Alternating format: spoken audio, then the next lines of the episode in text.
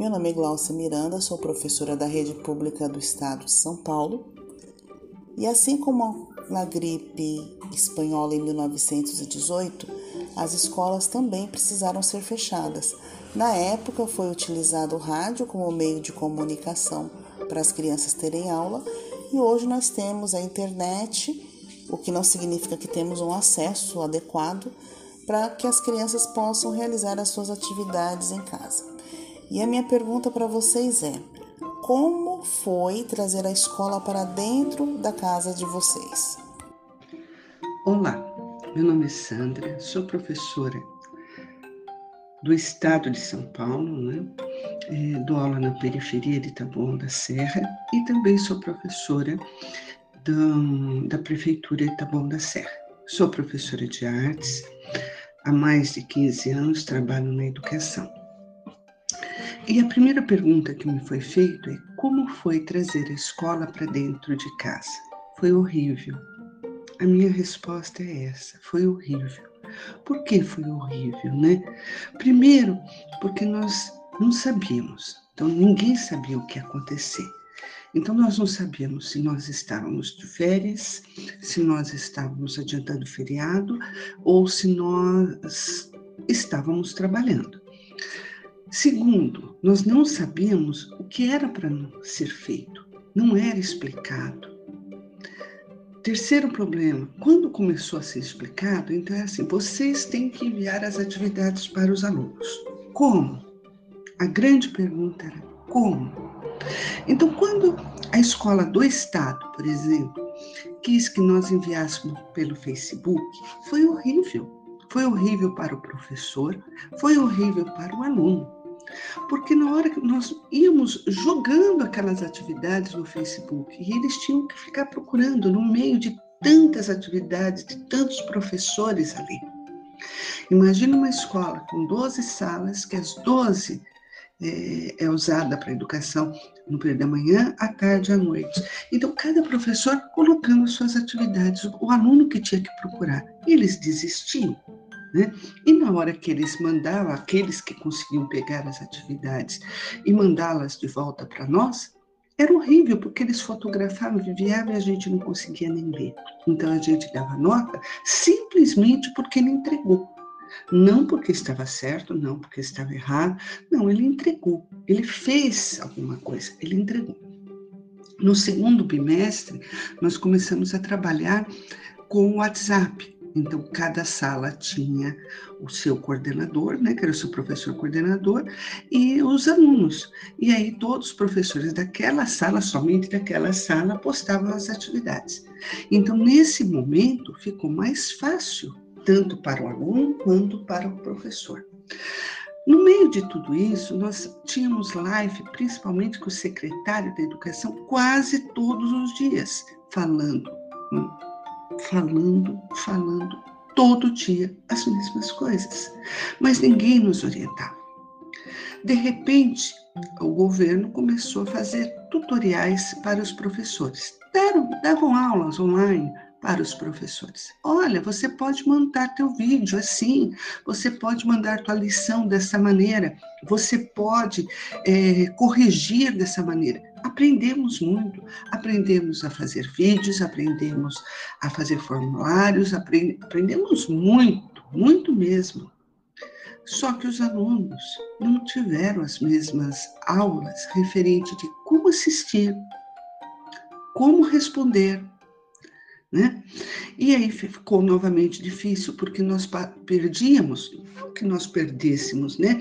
Mas nós ficávamos hora para fazer um vídeo, porque nós não tínhamos os aparelhos é, corretos, nós não tínhamos a infraestrutura correta para podermos fazer esses vídeos, mas fazíamos, né? E quando nós postávamos, era uma decepção. Por quê? Porque a gente acreditava que numa sala de 40, pelo menos 30 fosse assistir. E na realidade, muitas vezes, três ou quatro assistiam. Quantas vezes eu fiz a mesma aula em vídeo, em texto, em gráfico, para mostrar para os alunos, para dar diferentes maneiras deles fazerem as atividades. E nem assim eles faziam. E, novamente, aquele que entregasse qualquer coisa era para dar nota. Era uma decepção atrás da outra. Veio o terceiro bimestre, veio o quarto bimestre, nós nunca sabemos quando nós íamos voltar ou se iríamos voltar. Chegou as férias. Voltamos, mas não voltamos. Voltamos com um terço. Então, no primeiro dia, na escola onde eu dou aula, né, no estado, o que, que aconteceu? Uma sala de 40 foi dividido em três salas, 12, 20, 13, né? 13, é, 26, 39, o último ficava com 14. E aí, o maior problema. Então, esses alunos, a, a, a, turma A, a turma B e a turma C. A turma A tinha que ir de segunda a sexta. Na segunda, eles iam. Então, ia 13 alunos. Na terça, 8. Na quarta, 4. Na quinta e na sexta, nenhum. Isso foi com a turma A, isso foi com a turma B, isso foi com a turma C. Voltamos a ser online. O que, que acontece? O governo determina que ah, vamos adiantar os feriados. Só que os alunos não entendem que nós estamos adiantando o feriado e eles continuam te perguntando: professor, o que é para fazer? Professor, o que eu tenho que fazer? E você continua respondendo. Professora, eu não consigo entrar na sede. Você ensina. Então você não está de férias, você não está adiantando feriado, você está trabalhando. Aí resolve voltar. Volta novamente com um terço. Gente, é uma confusão e a gente não consegue sair daquilo. A gente não consegue avançar. E aí vem a segunda pergunta: essa transição da escola para dentro de casa foi forçada? Claro que foi forçada. Como que isso modificou sua visão, perspectiva da escola? A minha visão ou a minha perspectiva da escola é que é, a partir do, dos próximos anos, quando as coisas vão pensar se voltar ao normal, esse normal que ainda não sabemos como vai ser, a escola vai ser ainda diferente. Muitos alunos vão preferir fazer suas atividades em casa, muitos alunos vão falar que é, para que ir na escola se ele pode fazer online, só que ele não faz nem na escola nem no online. Ele não quer aprender e agora ele tem uma desculpa. Né? E que mensagem enviaria para os professores? Olha, a mensagem que eu envio para os professores seria: tenha paciência, tenha paciência. Mas aonde que a gente compra essa tal de paciência? Porque o celular nós compramos, os aparelhos tecnológicos, as, a, os conteúdos nós fomos atrás, nós aprendemos um com o outro. Mas e a paciência? A nossa paciência está esgotada. Essa é a grande realidade. Nós trabalhamos o ano passado, eu vou falar por mim e por meia dúzia de colegas, que nós começávamos às sete horas da manhã e muitas vezes era três da manhã, tinha aluno te ligando para ter informação e te falava assim, mas pro, é agora que eu posso. Eu estou chegando em casa, eu trabalhei o dia inteiro.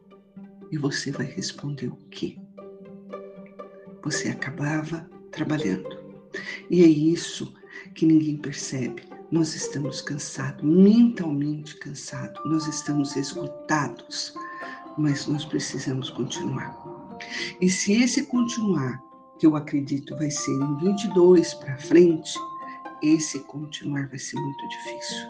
Porque o aluno do sexto ano, que estava no sexto ano em 2020, 2021 ele está no sétimo, 2022 ele está no oitavo, ele tem uma, uma é, evasão de conteúdo muito grande. Ele não aprendeu muitas coisas. Ele, aliás, ele aprendeu muito pouco. E nós vamos ter que correr atrás desses alunos. É de dar dó, principalmente o ensino médio, que aqueles alunos que o ano passado estariam se preparando para o vestibular, está horrível, porque ele não conseguiu né? O governo falou tanto do quarto ano do, do ensino médio para ajudar esses alunos, ficou só na fala. Cadê esse quarto ano? Né? E assim, esse ano, nós temos o segundo, que era do ano passado, que não teve aula, o terceiro, que é desse ano, que não está tendo aula, e nós não sabemos o que vai ser dessas crianças. Muito obrigada, Sandra, pelo seu relato tão detalhado de como nós estamos nos sentindo nesse momento. Infelizmente, os olhares são para a maioria da população e nos esquecem. Em meio a tanto problema, continuamos sendo esquecidos, desvalorizados, mas a gente sabe que estamos dando o melhor de nós e que, apesar de tudo, nós colheremos os frutos do nosso trabalho. Continua se cuidando. Logo, logo nós nos veremos pessoalmente, trabalharemos juntos novamente. Se cuida.